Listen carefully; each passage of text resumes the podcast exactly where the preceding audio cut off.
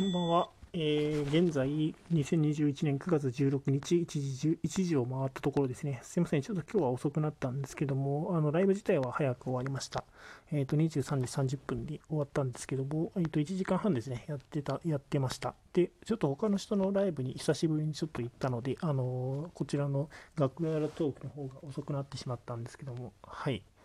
で、えっ、ー、と、今日はですね、あの、YouTube ライブの方を、えっ、ー、と、やってみました。はい、ラジオトークと一緒にですね。で、それであの、YouTube ライブをやる際にですね、こちらのあの、スマホの方の画面をパソコンに表示することができるようになったので、YouTube ライブの画面にその、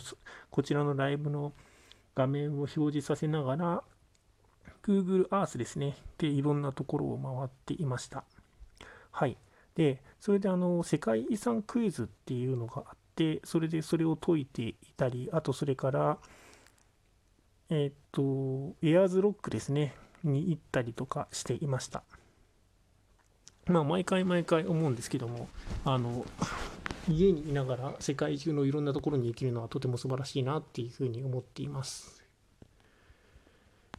で、あの、今日はですね、あの、それでいろいろ、まあ、ゆっくりしながら話していたので、まあ、あまりあの 内容のある話はしていないんですけども、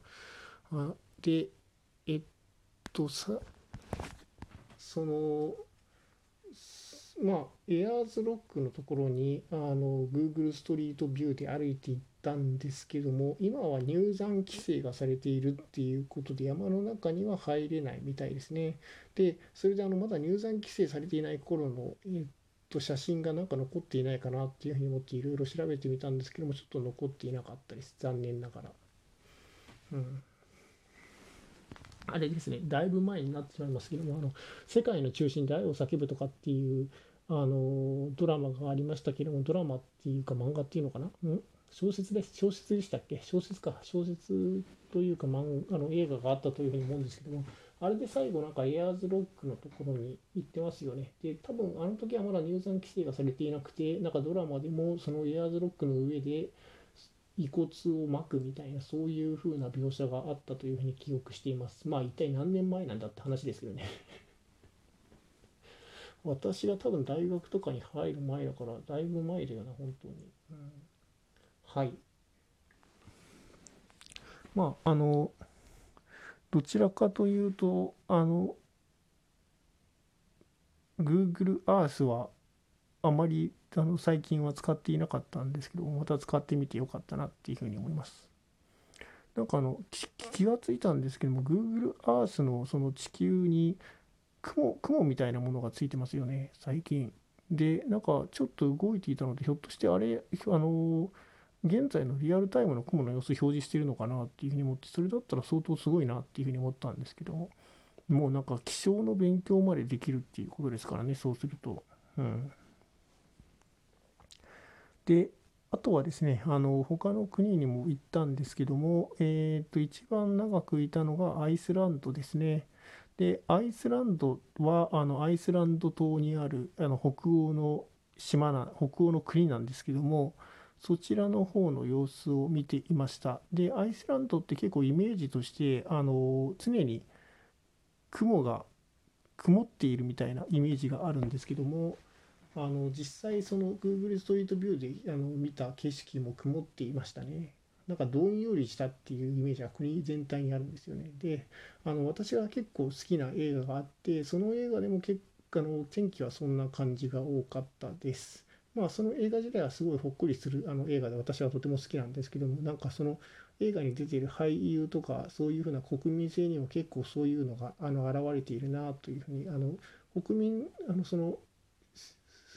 登場人物たちはとてもいい人なんですけどね、うん、そういうふうなのをちょっと感じたりします。ちなみにあそこってあのデンマークがえー、ともともとなんかデンマークから独立したっていうふうに言っていてああそうなんだっていうふうに思いました。なんかノルウェーとかももともとデンマーク領だったらしくてでデンマーク王国から独立したっていうことみたいですね。デンマークって本当に強かったんだなっていうふうに思いますけどもであのデンマークはもともとアイスランドとそれからグリーンランドを持っていてそれでアイスランドの方は独立したけども、まあ、グリーンランドの方は今でも持っているっていうことらしいですね。で昔なんかの本で読んだんですけどもそのデンマークってもともと国土があの小さくてそれであの半島のところにあるじゃないですかでそれであのもともと国葬地があの南のそのドイツとの国境線のところにあったらしいんですね。ただその戦争でその土地を失ってしまってそれであのただでさえ狭い国土がより狭くなってしまってしかもあの肥沃な土地を全て奪われてしまったっていうことで開拓を頑張ったっていう話を昔どこかの本で読んだ記憶があるんですけども何て話でしたっけ？それが思い出せないんですよね。なので、あのもしもあのご存知の方がいらっしゃったら教えていただきたいんですけども、あの お便りくださるとありがたいです。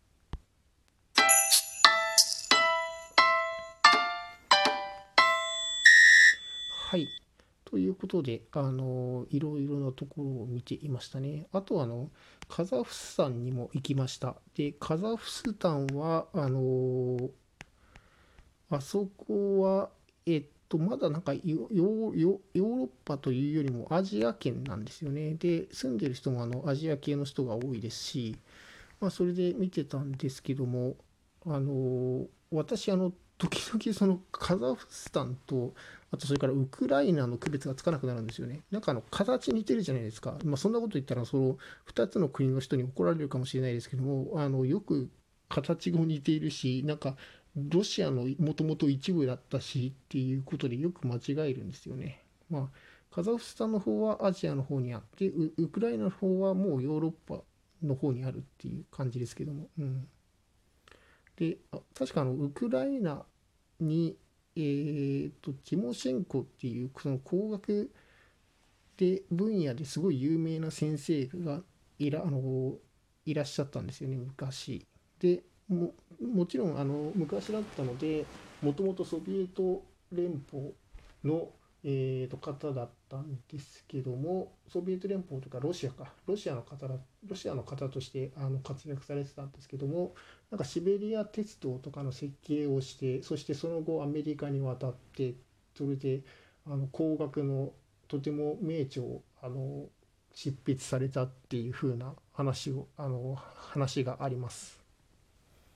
そのロシアはシベリア鉄道をつか作っていたのでその工学分野で結構優秀な技術者の方とかが多かったんですよね。しかもあのソソ連ソビエト時代とかソ連邦の時なんかソビエト連邦の時なんかあのあの国って、えー、宗教を否定して唯物主義というものを掲げてたじゃないですか。なのであの物理とか工学とかがすごい重視されたんですよね。でそのそれで発展を遂げたっていうような経緯があります。またなんかそれはあのロシア連邦になったことによってあの財政が破綻して科学者に十分なあの給料が支払われなくなってその人たちがみんなアメリカとかに逃亡したとかっていうふうな話はあるらしいですけど、まあ、とりあえずあの